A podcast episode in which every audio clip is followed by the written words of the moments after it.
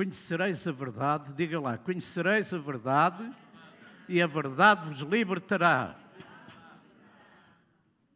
Em Oséias 4,6 está escrito que o meu povo foi destruído por falta de conhecimento. E em Oséias 6,3 está escrito: conheçamos e prossigamos em conhecer o Senhor. Nós andamos aqui toda a vida, daqui a pouco, eu fui salvo em 1954, daqui a pouco há 70 anos, e ainda ando a aprender, ainda não conheço bem Jesus, sei que meu Deus, eu até gostava de ser perfeita, como está escrito, falar às pessoas e os segredos do coração dela e o que se passa, só elas é que sabem que isto é bíblico, não é? E as pessoas ficam quebrantadas, veem que é Deus. Oh, glória a Deus. E ainda anda a aprender com esta idade. E ainda subo ao púlpito, ai meu Jesus, a gente ainda, ainda tem aquele nervosismo. Os cantores, quando sobem ao púlpito, também têm essas coisas. Ai, mas glória a Deus. O povo foi destruído por falta de conhecimento. E nós devemos procurar conhecer a palavra de Deus, conhecer o Senhor, procurar conhecê-lo em condições, procurar ter amizade, sermos íntimos, procurar ter intimidade com o Senhor, viver, porque Ele é real, Ele é uma pessoa. O Espírito Santo, que vai substituí-lo, digamos assim, é uma pessoa. Glória a Deus. Agora veja, isto para ser breve, ter fé e não conhecer a verdade. Eu, eu hoje trago algumas verdades que vão ajudar a sua fé e você pode perfeitamente sair daqui curado, sem dúvidas. Ter fé e não conhecer a verdade é como conhecer a verdade e não ter fé. Se não conhecer a verdade, de que vale ter fé? Vai empregar a fé em quê? Para pôr a fé em ação, tem que conhecer a verdade acerca daquilo que pretende resolver ou alcançar. Do mesmo modo, se conhecer a verdade, necessita de ter fé para alcançar aquilo que pretende. Sabia que Deus não atende propriamente às nossas necessidades? Deus atende à nossa fé. Por isso é que está escrito em Hebreus 11:6 sem fé é impossível agradar a Deus, porque é necessário que aquele que se aproxima de Deus creia que Ele existe e que é galardoador daqueles que o buscam. Agora, o Espírito Santo possivelmente está-me a dizer, diz à congregação, diz ao povo, que não esteja parado a olhar para ti. Não se limite a ouvir, aproveite para ir adorando o Senhor. Vá louvando o Senhor, Vá dando glória a Deus. Uma ou duas das principais verdades que o povo de Deus necessita absolutamente conhecer é a seguinte. Olhe que isto que eu vou dizer é muito sério. Isto é o que eu creio.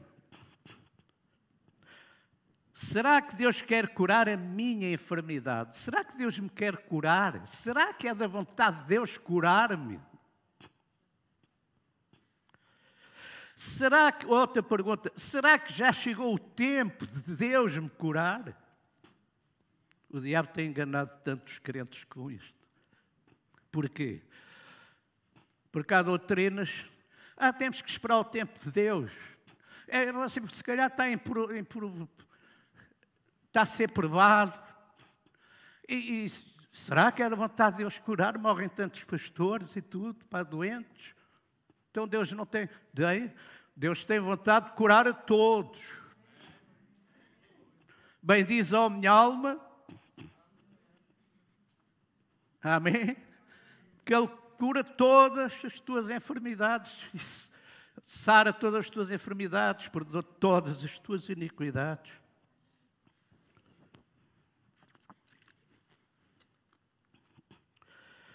Glória a Deus lá dizia Isaías no capítulo 53. Quem deu crédito à minha pregação e a quem se manifestou o braço do Senhor porque foi subindo como renovo e como reis na terra seca, não tinha parecer nem formosura, e olhando nós para ele, nenhuma beleza víamos para que o desejássemos. Homem de dores e experimentado nos trabalhos e com muito queijo, os homens escondiam o rosto, era desprezado, e não fizemos dele caso algum. Verdadeiramente Ele tomou sobre si as nossas enfermidades e as nossas dores levou sobre si e nós o reputámos por ferido de Deus e oprimido, ele foi ferido pelas nossas transgressões, moído pelas nossas iniquidades, o castigo que, que nos traz a paz caiu sobre ele, e pelas suas pisaduras fomos, diga lá, fomos. Fomos quê? Dê glória a Deus. Isto cerca de 700 anos, mais coisa menos coisa, antes dos acontecimentos do Calvário porque cerca de 60 anos depois, na primeira de Pedro 2,24, ele diz: Levando ele mesmo em seu corpo os nossos pecados, para que, morto para os pecados, pudesses viver para a justiça, e pelas suas feridas fostes sarados. Diga lá, fomos sarados, fostes sarados.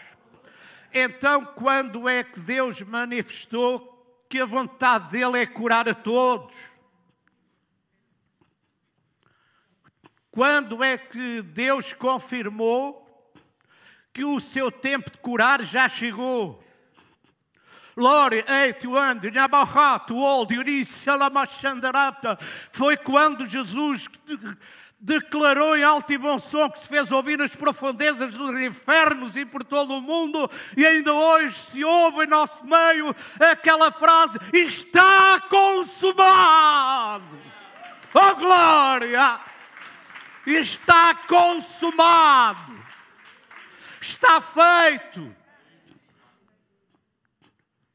Deus quer te curar hoje, porque Ele já te curou naquele dia. Ele já manifestou a sua vontade. Será que é da vontade de curar a minha enfermidade? Claro, então Jesus foi sofrer em vão. Então a gente agora tem que andar a levar dores e castigos e coisas que Jesus já levou em nosso lugar. Diga lá para a pessoa que está ao seu lado: Jesus é o meu substituto. Eu estou salvo por Ele. Ele se ofereceu em meu lugar.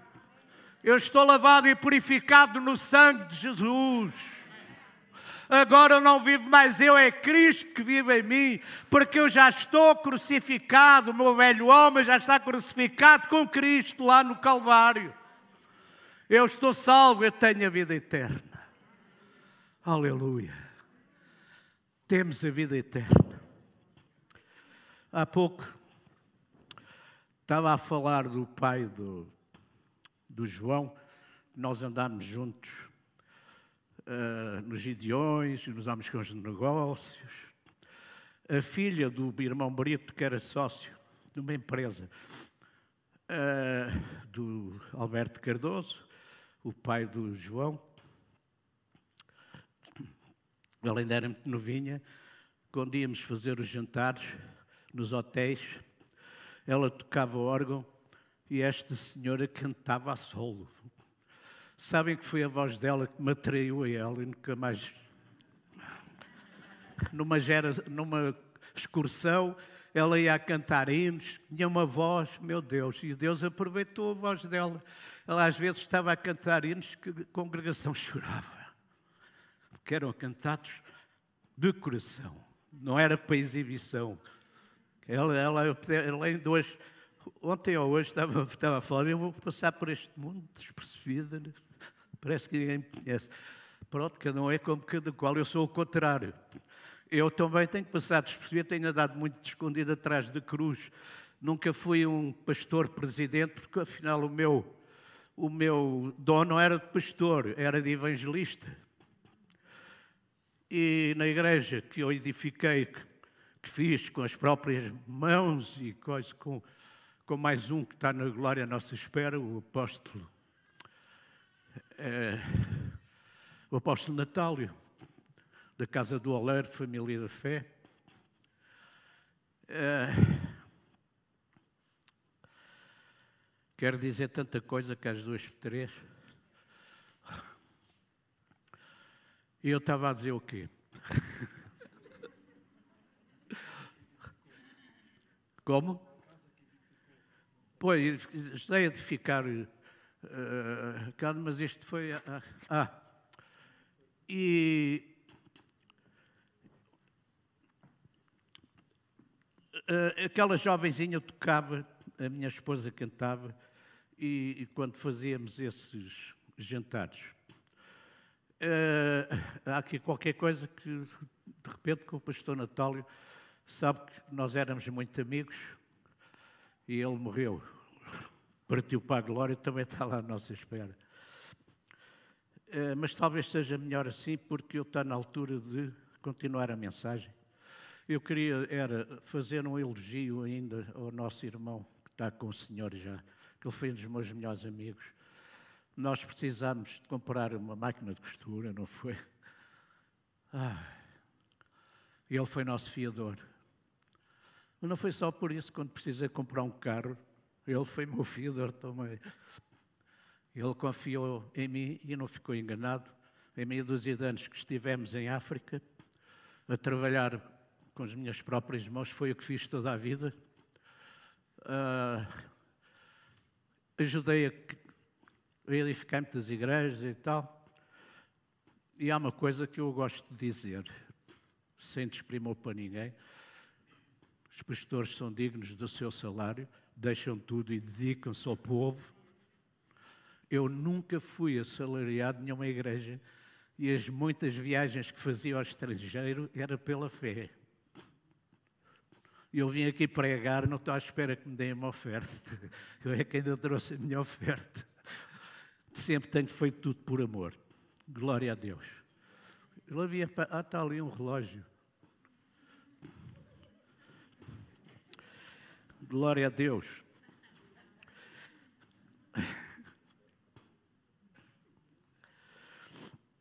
Conhecer a verdade é tão importante como a fé. Ter fé e não conhecer a verdade é como conhecer a verdade e não ter fé. Se não conhecer a verdade, que vale ter fé? Para pôr a fé em ação, tem de conhecer a verdade acerca daquilo que pretende resolver ou alcançar. Do mesmo modo, se conhecer a verdade, necessita ter fé para alcançar aquilo que pretende. Deus não atende propriamente às nossas necessidades, Deus atende à nossa fé. Sem fé é impossível agradar a Deus. Uma ou duas das principais verdades que o povo de Deus necessita absolutamente conhecer é a seguinte: Será que Deus quer curar a minha enfermidade? Deus quer curar a sua enfermidade? Quando? Já estão a aprender alguma coisa. Será que já chegou o tempo de Deus para curar você? Então dê glória a Deus que vai ficar curado.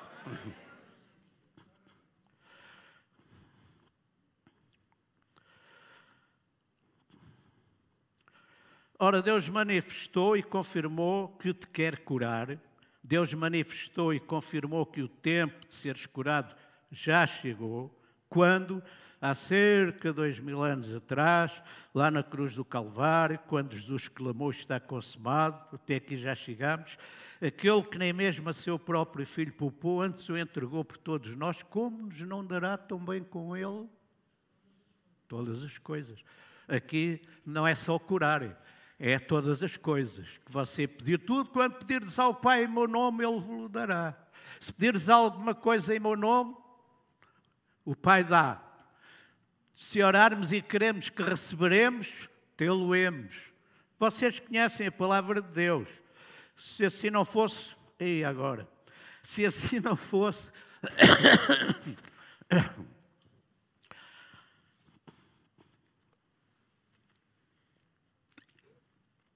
Se assim não fosse, como poderia eu orar pelos enfermos e saber que ficam curados? Por, esse, por ter esse conhecimento da verdade e da realidade que aconteceu lá no Calvário, é que Paulo dizia aos Coríntios que a minha palavra e a minha pregação não consistiu em palavras persuasivas de sabedoria humana, mas em demonstração de espírito e de poder, para que a vossa fé não se apoiasse em palavra de homens, mas no poder de Deus. Você quer ver o poder de Deus aqui esta, esta manhã? quando Jesus estava despedindo dos seus discípulos para voltar para o Pai, disse-lhes: Ide por todo o mundo, pregai o Evangelho a toda a criatura. Quem crer e for batizado será salvo, quem não crer será condenado. E estes sinais seguirão aos que? Aos que? Então não é só aos pastores, aos líderes. Bem, houve um dia, já tinha lido isto muitas vezes, mas houve um dia que eu cheguei aqui, espera aí, estes sinais seguirão a quem? Aos que creem. Eu creio. E você também crê. Em meu nome expulsarão demónios, farão novas línguas, pegarão em serpentes, se virem uma coisa mortífera, não lhes fará dano algum, porão as mãos sobre os enfermos e os curarão. Ora, o Senhor, depois de lhes ter falado, foi recebido no céu, ele assentou-se à direita de Deus e eles partiram por todas as partes, cooperando com eles o Senhor e confirmando a palavra com os sinais que se seguiam. Ainda estamos nessa missão, ainda não acabou. E o mesmo Senhor que confirmava está aqui para confirmar hoje. E eu não vou perder mais tempo. Na verdade, na verdade vos digo que aquele que crê em mim também fará as obras que eu faço e as fará maiores do que estas, porque eu vou para o meu Pai. Sabe porque é que Jesus disse isto? Porque o Espírito Santo que estava naquele homem chamado Jesus, o Filho de Deus, ele disse que chegava ao céu, que ele tinha que ir, eu tenho que ir, porque se eu não for, o Consolador não virá a vós. Mas quando eu for, rogarei ao Pai, Ele vos dará esse Consolador, o Espírito que o mundo não conhece, porque não vê nem o conhece, mas vós o conheceis, porque habita convosco e estará em vós. Diga para a pessoa que está ao seu lado: Eu tenho o Espírito Santo em mim. E se quiser ir mais longe, Diga: Deus está em mim. Então eu sou sou um pequeno Deus. Deus está em mim, Espírito Santo que estava em Jesus está em nós. E vocês daqui a pouco já vão perceber porque é que eu estou a pregar deste jeito. Por as mãos sobre os enfermos. Não precisam de ser as minhas podem ser as vossas. Sabia que nós é que provocamos as situações para os milagres acontecerem? As pessoas estão à espera que Deus de repente se lembre de curar pessoas, de fazer milagres. Não, a gente é que tem que pôr a fé em ação. A gente tem que dar o passo. A gente é que tem que provocar, a gente é que tem que ter ousadia e coragem para fazer milagres em nome de Jesus. Glória a Deus.